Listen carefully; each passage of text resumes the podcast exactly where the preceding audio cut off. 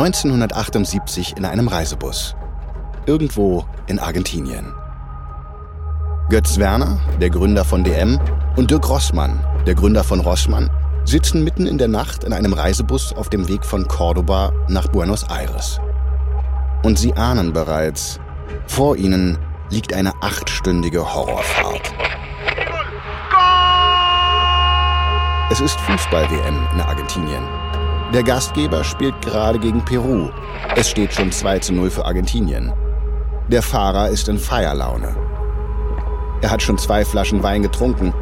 Neben ihm stehen noch vier weitere. Werner und Rossmann krallen sich an ihren Sitzen fest, während der Fahrer den rostigen Bus die bergige Straße herunterjagt.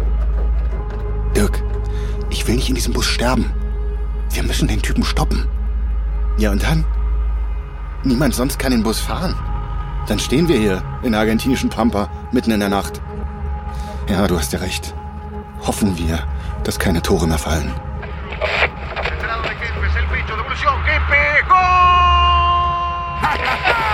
Der Fahrer jubelt und trinkt einen großen Schluck. Um sich abzulenken, versuchen die beiden Unternehmer über das zu reden, was sie verbindet. Das Geschäft. Wie läuft's eigentlich bei DM? Ich habe gehört, dieser Schlecker wächst bei dir in Süddeutschland ziemlich schnell. Ja, ja, läuft gut. Und ja, der Schlecker, naja, der hat keine großen Filialen in den Innenstädten. Der übernimmt die sterbenden kleinen Thekendrogerien. Winzige Läden auf den Dörfern. Ich denke nicht, dass der gefährlich für uns wird. 5 zu 0 für Argentinien. Die Tore fallen jetzt im Minutentakt. Der Busfahrer in Ekstase.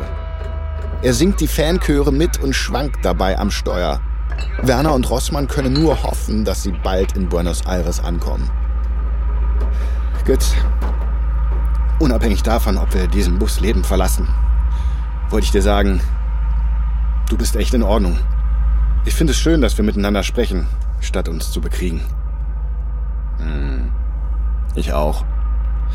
Deutschland ist groß genug für uns beide. Rossmann im Norden, DM im Süden und Frieden ist eh besser fürs Geschäft.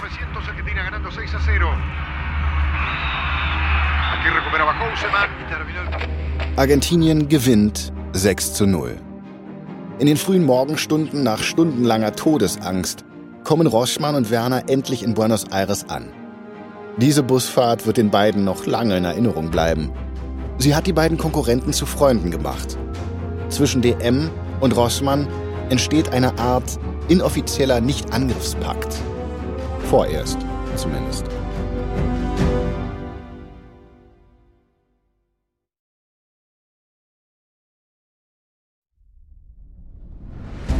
Ich bin Marc Ben Puch und das ist Kampf der Unternehmen von Wandery.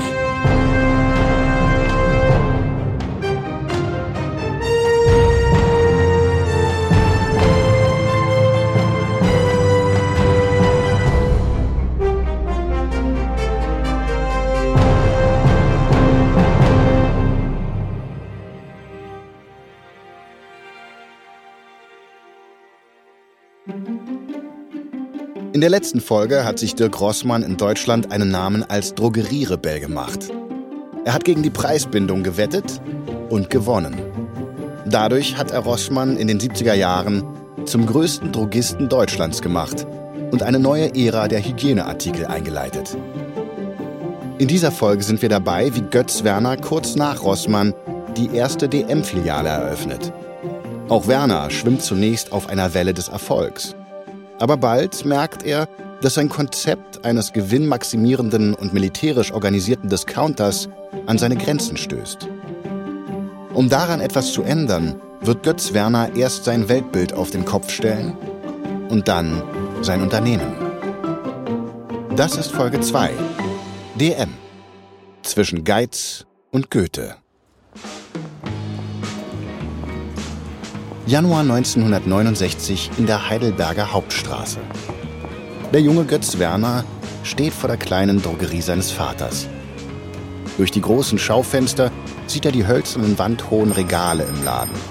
Darauf stehen hunderte Metalldosen und braune Glasfläschchen mit handbeschrifteten Etiketten. Schon von draußen riecht er die Mischung aus Lavendel, Eukalyptus und Waschmittel. Der Geruch seiner Kindheit. Aber Werner ist mittlerweile 24. Er hat gerade seine Drogistenausbildung in Konstanz beendet. Jetzt ist er zurück in Heidelberg und soll in wenigen Wochen die Drogerie des Vaters übernehmen.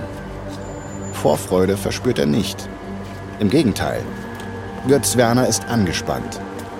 Denn heute steht ein schwieriges Gespräch mit seinem Vater bevor. Puh. Werners Großvater hat die Drogerie vor 100 Jahren eröffnet.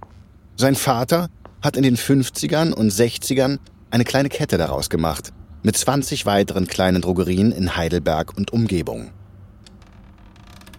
Jetzt steht er auf einer Leiter an einem Holzregal. Götz steuert direkt auf ihn zu. Hallo Papa, kann ich mal mit dir reden? Ja, natürlich. Ich habe mir in den letzten Wochen alle Filialen angeschaut, als Vorbereitung auf die Übernahme. Die Läden laufen überhaupt nicht, Papa. Was willst du damit sagen? Papa, du bist fast zwei Jahre mit den Bilanzen hinterher. Wir haben keine Ahnung, wie viel wir eigentlich verkaufen, geschweige denn, wie viel Gewinn wir machen. Und ich soll die Läden übernehmen. So geht das nicht. Wir brauchen effiziente, einfache Läden und eine moderne Buchhaltung. Seit Wochen hängst du mir damit in den Ohren. Götz, ich bin seit 20 Jahren Drogist. Ich habe die Zahlen alle im Kopf und ich kann dir sagen, es läuft super. Nichts läuft super. Wir machen Verluste. Alle sehen das, nur du nicht, Papa. Die Lieferanten verweigern uns die Kredite und sogar der Sparkassenberater hat mich schon gefragt, wann ich endlich übernehme. Wir müssen einige der unrentablen Läden schließen und dafür dann, Kötz, kein Laden wird geschlossen. Ich habe diese kleine Drogerie von deinem Großvater übernommen. Ich habe ein Unternehmen daraus geformt mit meinen eigenen Händen. Wir feiern bald 100-jähriges Jubiläum, also zeig mal ein bisschen Respekt. Papa, du kapierst es nicht. Wenn du so weitermachst, gehst du pleite. Das 100-jährige Jubiläum wirst du dann nicht mehr erleben. Und du kapierst nicht, dass dir Respekt fehlt, Götz. Seit du wieder hier bist, hältst du dich für so wahnsinnig schlau mit deinen Bilanzen und deinem Warensystem. Wenn du so toll bist, dann mach's besser. Aber weißt du was? Nicht hier. Du bist gefeuert.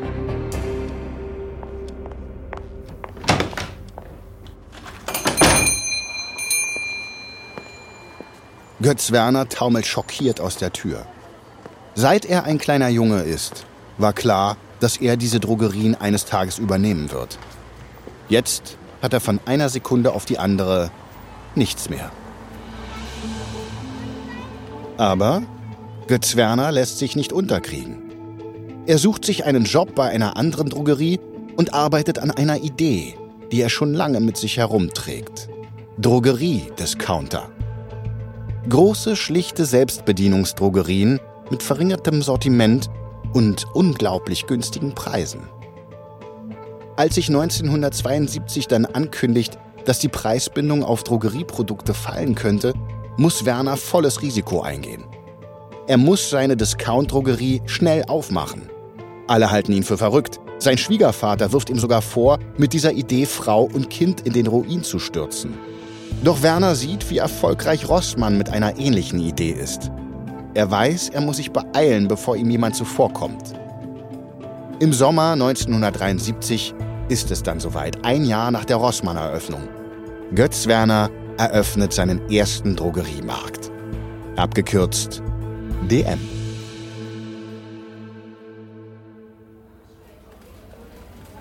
August 1973 in Karlsruhe der Tag der Eröffnung. Götz Werner steht in seiner ersten DM-Filiale und beobachtet, wie die Menschen hereinströmen. Zwei ältere Damen laufen an ihm vorbei. Meine Nachbarin hat mir erzählt, hier gibt's das Haarspray von Elnet für sieben statt für zehn Mark. Unglaublich. Ist sowas nicht verboten? Werner kann sich ein Grinsen nicht verkneifen. Das ist in der Tat verboten. Auch Werner verkauft wie Rossmann illegalerweise unterhalb der Preisbindung. Aber das Konzept des Drogeriediscounts kommt in Karlsruhe so gut an wie in Hannover. Der Laden ist voller Menschen und der heutige Tag könnte ein Triumph für Götz Werner werden. Aber plötzlich riecht er etwas. Rauch. Bei den Kassen. Was ist denn hier los? Schnell raus hier! Schnell raus hier! Aus einer der Kassen kommen dicke Rauchschwaden. Die Kundschaft weicht panisch zurück. Werner ahnt, was passiert ist. Er hatte kein Geld für moderne elektronische Kassen. Deshalb hat er sich bei einem lokalen Fachhändler zwei alte mechanische Kassen mit richtiger Kurbel geliehen. Die alten Kassen sind dem Kaufrausch der Eröffnung wohl nicht gewachsen. Durch die Reibung muss sich der Staub darin entzündet haben. Mein Gott! Ruft doch jemand die Feuerwehr! Ein Feuerwehreinsatz wäre eine Katastrophe für Werners Eröffnung. Er muss schnell handeln. Werner macht einen Satz auf die Kasse zu, nimmt das rauchende Gehäuse und bringt es aus dem Laden. Dann springt er ins Auto und fährt zu dem Fachhändler. Eine halbe Stunde später steht im DM eine neue Kasse und der Verkauf kann weitergehen. Auch Werner bekommt direkt am ersten Tag einstweilige Verfügungen der Markenhersteller und des Drogistenverbands, weil sich die M nicht an die Preisbindung hält.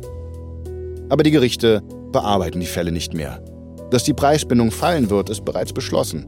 Das Gesetz wird sechs Monate später in Kraft treten. Bei DM herrscht Goldgräberstimmung.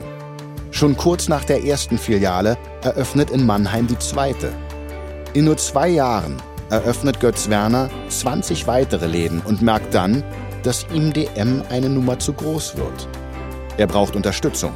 Und zwar von einem, der bei den ganz Großen mitspielt. Ein Samstagvormittag 1975 in Mannheim. Götz Werner kommt aus einer DM-Filiale und läuft zu seinem Auto. Heute zeigt er einem besonderen Besucher einige seiner Filialen. Ein Freund aus Jugendtagen. Und das hier ist meine bisher größte Filiale. Götz, mein Respekt. Du hast ja echt was aufgebaut in den letzten drei Jahren. Der Besucher ist Günter Bauer. Werner kennt Günter Bauer aus Konstanz, wo er seine Ausbildung gemacht hat. Dort waren die beiden ein erfolgreiches Ruderduo. Sie haben sogar die deutsche Jugendmeisterschaft im Doppelzweier gewonnen. Aber als aus der Profiruderkarriere nichts wurde, ging Werner zurück nach Heidelberg, um die Drogerie des Vaters zu übernehmen. Und Bauer ging zurück in seine Heimat, nach Österreich. Dort leitet er bei Hofer, der österreichischen Aldi-Tochter, über 50 Filialen. Günther, so ein Lob aus deinem Mund, das bedeutet mir viel. Ja, im Ernst. Ich hätte nie gedacht, dass man mit einer Drogerie solche Umsätze machen kann. Ich sag dir, von solchen Zahlen sind sogar Aldi und Hofer weit entfernt. Werner nickt. Aber so richtig freuen kann er sich nicht über die hohen Umsätze. Ja, das ist das Problem. Günther, ich habe dich ehrlich gesagt nicht eingeladen, um vor dir anzugeben. Sondern äh, weil ich sehr unruhig bin. DM wächst zu schnell. Die 20 Filialen kann ich jetzt schon kaum noch führen. Und wenn es noch mehr werden sollen, bin ich völlig überfordert. Hm. Ja. Ein Filialnetz zu organisieren ist nicht so einfach. Ich kann dir gerne einige Tipps geben, wie das bei Aldi läuft. Ich brauche nicht nur deine Tipps, Günther. Ich brauche einen Co-Geschäftsführer, dem ich vertrauen kann und der die nötige Expertise hat, um ein Filialnetz zu führen. Ich brauche dich an meiner Seite. Götz, das ehrt mich. Aber ich habe gerade ein Haus in Graz gebaut für meine Familie. Ich kann nicht so einfach nach Deutschland kommen. Hm. Weißt du was? Wenn du nicht zu DM kommst, dann kommt DM eben zu dir. Wir expandieren nach Österreich. Unter deiner Leitung. 1976 expandiert DM nach Österreich. Und Bauer bringt von Aldi das sogenannte Harzburger Modell mit. Ein damals revolutionäres Managementmodell. Jede Mitarbeiterin und jeder Mitarbeiter hat darin klar definierte Ziele und muss diese erreichen. Wie genau diese Ziele erreicht werden, bleibt den Mitarbeitenden aber selbst überlassen. Das Neue am Harzburger Modell ist, dass Eigenverantwortung gefördert werden soll, allerdings innerhalb einer fast militärischen Hierarchie. Mit Bauers Unterstützung wächst DM in Süddeutschland und Österreich explosionsartig. 1981 hat DM bereits 250 Filialen in Deutschland und 170 in Österreich. Mit Rossmann in Norddeutschland hat DM zu dieser Zeit kaum Berührungspunkte. Aber nach zehn Jahren fängt das Wachstum bei DM an zu stagnieren. Und Götz Werner merkt, je größer DM wird, desto mehr entfremdet er sich von seinem eigenen Unternehmen.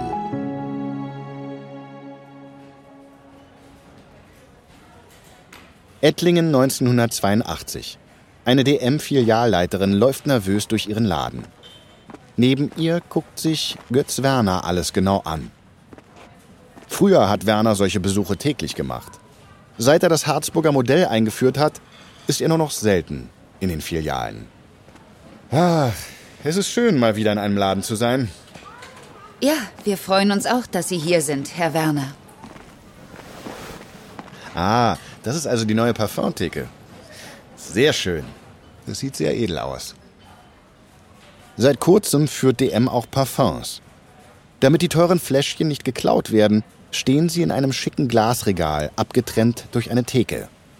Werner stützt sich an der Theke ab und dreht sich mit einem Lächeln zur Filialleiterin. Wirklich, eine tadellose Filiale. Ich muss sagen. Oh. Plötzlich rutscht die Theke unter seinem Gewicht weg in das Regal mit den Parfums. Werner kann sich in letzter Sekunde auffangen. Die Filialleiterin wird kreidebleich. Oh Gott. Herr Werner, alles in Ordnung? Ja, ja, alles gut. Nichts passiert. Aber wieso ist diese Theke nicht festgeschraubt? Das tut mir wahnsinnig leid, Herr Werner.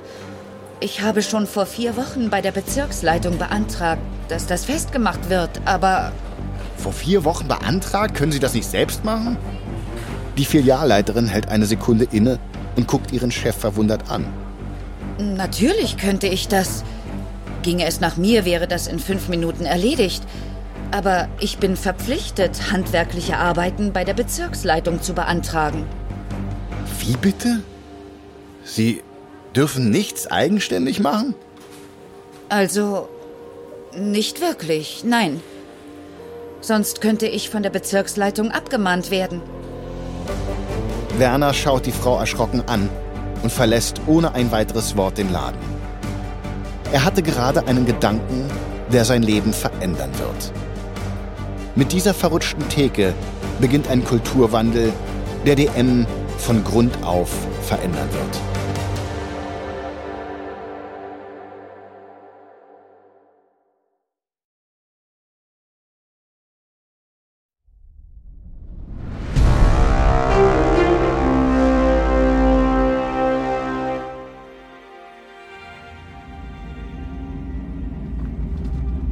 »1984.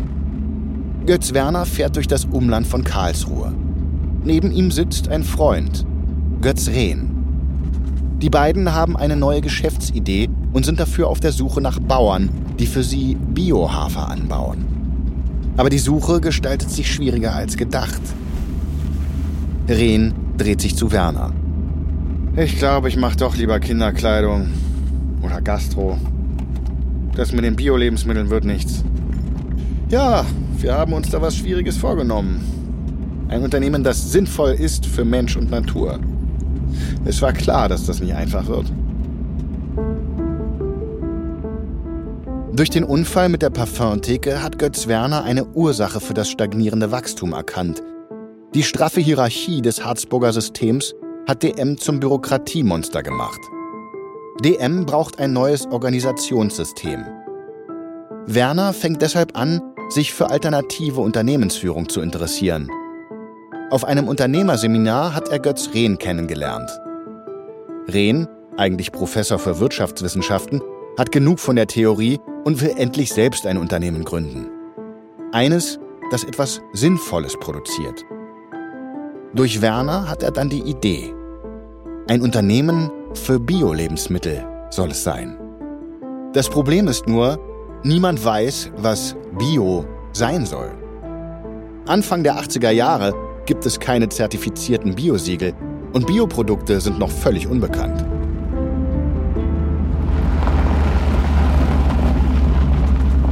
Die beiden halten an einem Hof. Die alte Bäuerin und ihr Sohn warten bereits auf die beiden Männer. Guten Tag. Guten Tag. Wie kann ich Ihnen helfen? Ähm, wir sind auf der Suche nach jemandem, der Hafer für uns anbaut. Ja, wir bauen Hafer an. Wichtig ist aber, dass der Hafer biologisch angebaut wird. Die Bäuerin mustert die beiden Männer. Also ohne chemische Dünger, nur mit natürlichem Dünger in einer Kreislaufwirtschaft, damit Natur und Mensch in Einklang sind. So wie bei Bioland oder Demeter? Demeter. Diese esoterischen Öko-Typen, die ihren Honig im Dorfladen verkaufen? Ähm, ja, so ähnlich, aber viel größer. Also Landwirtschaft ohne richtigen Dünger. Das lohnt sich für mich nicht, das sage ich Ihnen gleich. Rehn wirft Werner einen Blick zu, der signalisiert, das wird nichts. Die beiden verabschieden sich und gehen frustriert zurück zu ihrem Auto. Äh, äh, warten Sie! Der Sohn der Bäuerin, ein junger Mann, Anfang 20, läuft ihnen daher. Entschuldigen Sie bitte meine Mutter. Sie ist etwas stur. Aber ich finde Ihre Idee interessant. Ähm, was wollen Sie denn mit dem Hafer machen? Ja, wir, wir wollen ein Biomüsli herstellen. Richtig zertifiziert. Und sowas kaufen die Leute. Ja, Bio könnte ein richtiger Trend werden. Wir werden das Müsli erstmal in meinen DM-Drogeriemärkten verkaufen. Und wenn es gut läuft, machen wir eine ganze Bio-Supermarktkette auf. In den folgenden Monaten bauen Götz Werner und Götz Rehn gemeinsam eine ganze Linie aus Bio-Lebensmitteln auf und nennen sie von italienisch alla natura, zur Natur. Bis dahin war Götz Werner eigentlich ein Vollblut-Discounter, der den Menschen einfach nur möglichst günstig Zahnpasta verkaufen wollte. Aber nach zehn Jahren befinden sich er und sein Unternehmen in einer Sinnkrise. Die Hierarchie erscheint ihm plötzlich einengend und bevormundend. Und die Discounter-Idee und seine Schnäppchenpreise erscheinen ihm plötzlich nur auf Profit ausgelegt und sinnlos. Werner beginnt sich intensiv mit Anthroposophie zu beschäftigen, einer von Rudolf Steiner begründeten spirituellen Weltanschauung. Über Jahre liest er hunderte Bücher, besucht Dutzende Seminare und diskutiert mit zahlreichen Fachleuten auf der Suche nach alternativen Managementmethoden. Werner will ein Unternehmen schaffen, das sinnvoll ist für Natur und Mensch. Sinnvoll für die Natur, indem es nachhaltig hergestellte Bioprodukte verkauft und sinnvoll für den Mensch, indem sich die Mitarbeitenden frei entfalten können und dadurch im anthroposophischen Sinne wachsen. Er will bei DM einen kompletten Kulturwandel. Aber das ist nicht so einfach.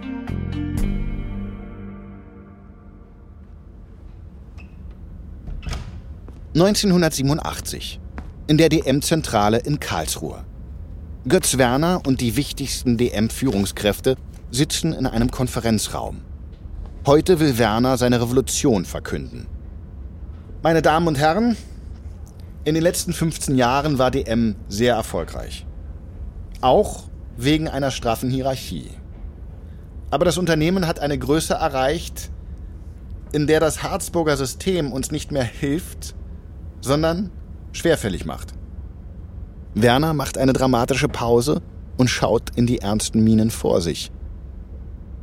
Die Lösung dafür ist, ganz im anthroposophischen Sinne, den einzelnen Menschen wieder in den Fokus zu setzen. Sodass der Einzelne nicht mehr ein Soldat einer Hierarchie ist, sondern ein Mensch mit einer sinnvollen Aufgabe. Der erste Schritt dazu ist, dass die Filialen unabhängiger werden. Bisher wurden fünf Filialen von einer Gebietsleitung kontrolliert und darüber fünf Gebietsleitungen von einer Bezirksleitung. Ich sage, wir streichen die Gebietsleitungen komplett und geben der Bezirksleitung die Verantwortung über 25 statt 5 Filialen. Werner schaut jetzt in fragende Gesichter. Ein junger Mann hebt die Hand.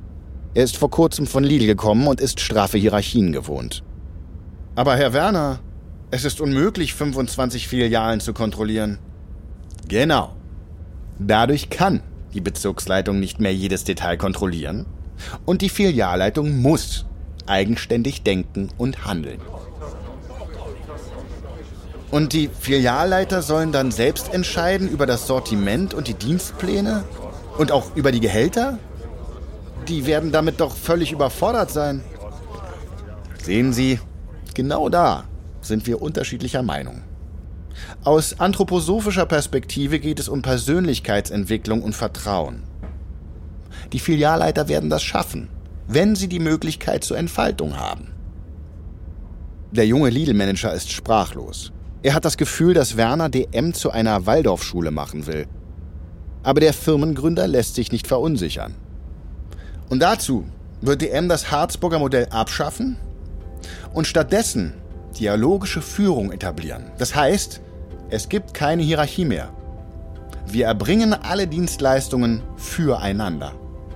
Die Filialen für die Zentrale, aber auch die Zentrale für die Filialen. Das heißt auch, wir können uns gegenseitig kritisieren. Ganz frei von Hierarchie. Dafür ändern wir auch unsere Sprache. DM ist kein Unternehmen mehr, sondern ein sozialer Organismus. Und es gibt keine Anweisungen mehr, sondern nur noch Vereinbarungen. Der junge Lidl-Manager ist jetzt völlig verwirrt. Werner will die Befehlskette auf den Kopf stellen. Äh, Herr Werner, bei allem Respekt. Das heißt, wir sollen die Gebietsleiter feuern, den Filialleitern sagen, dass sie jetzt tun und lassen können, was sie wollen, und sie dann auch dazu auffordern, uns, ihre Vorgesetzten, zu kritisieren? Werner fixiert den jungen Manager und lächelt. Genau, so ein Kulturwandel geschieht nicht von einem Tag auf den anderen. Aber langfristig stellen wir DM auf den Kopf um wieder innovativ und agil zu sein. Ab heute heißt es Filialen an die Macht. Der Wandel im Unternehmen dauert seine Zeit und fordert auch Opfer. Viele Führungskräfte kündigen. Einige Filialleitungen klagen über den erhöhten Druck. Aber letztlich ist die Umstrukturierung erfolgreich. DM wird wieder innovativer, schneller und auch die Zufriedenheit der Mitarbeitenden steigt. In den folgenden Jahren wird DM vollends zum anthroposophischen Unternehmen umgebaut. Nachdem Götz Rehn und Götz Werner bei Alnatura gelernt haben, wie man Bio-Lebensmittel entwickelt, bringen sie zusammen auch die ersten nachhaltigen Drogerie-Eigenmarken ins DM-Sortiment. Zuerst die Öko-Baby-Kleidung von Alana, dann die nachhaltige Kosmetik von Alverde und die Denk-Mit-Reinigungsmittel. Durch die sehr profitablen Eigenmarken erhöht sich auch wieder der Umsatz. Und DM wächst wieder. Im Unternehmen bekommt Werner bald den Spitznamen Professor, weil er im Gespräch ständig Rudolf Steiner, Goethe, Schiller und andere zitiert. Angelehnt an Goethes Faust wird 1992 DMs neuer Werbeslogan Hier bin ich Mensch, hier kaufe ich ein. Und der Erfolg gibt Götz Werner recht.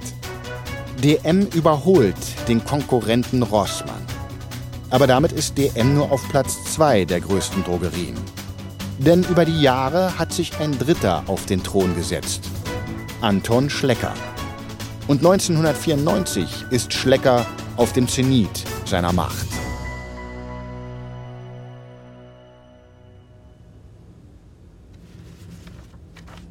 ...1994 in Karlsruhe, im Büro von Götz Werner.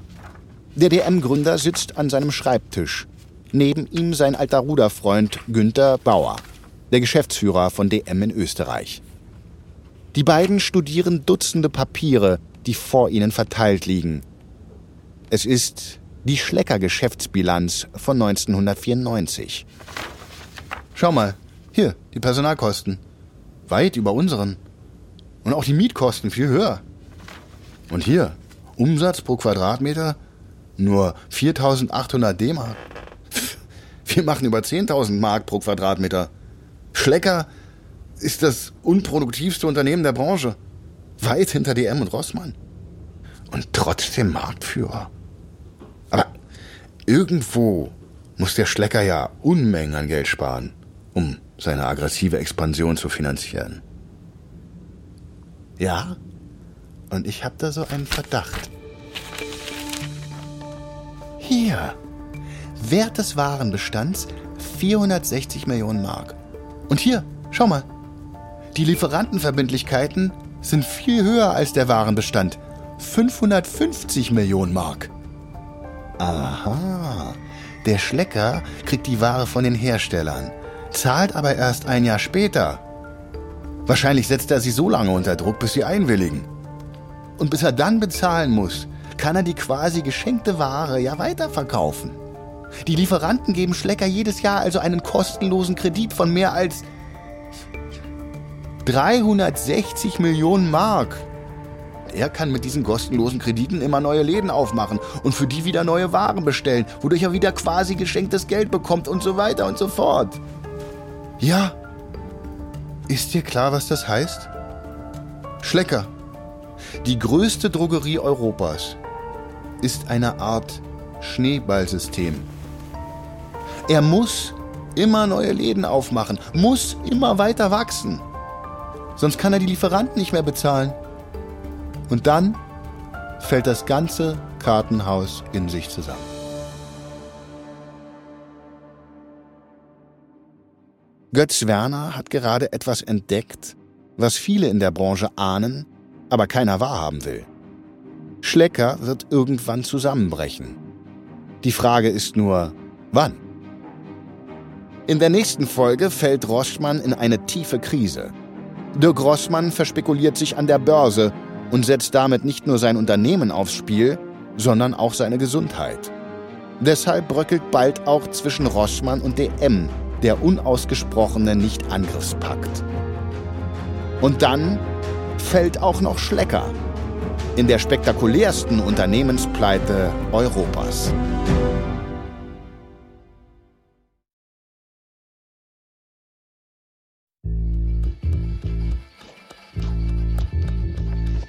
Das war Folge 2 von Kampf der Unternehmen. DM vs. Rossmann von Mondery. Ein Hinweis zu den Dialogen, die du gehört hast. Wir wissen natürlich nicht genau, was gesprochen wurde. Alle Dialoge basieren nach bestem Wissen auf unseren Recherchen. Kampf der Unternehmen ist eine Produktion von Studio J für Wondery. Ich bin Marc Ben Puch. Und ich bin Aline Staskowiak. Kilian Mazurek hat die Folge geschrieben. Für Studio J, Produzent Aljoscha Kupsch. Executive Producer Janis Gebhardt. Das Sounddesign hat Fabian Klinke gemacht. Für Wondery, Producer Patrick Fiener. Executive Producer Tim Kehl, Jessica Redburn und Marshall Louis.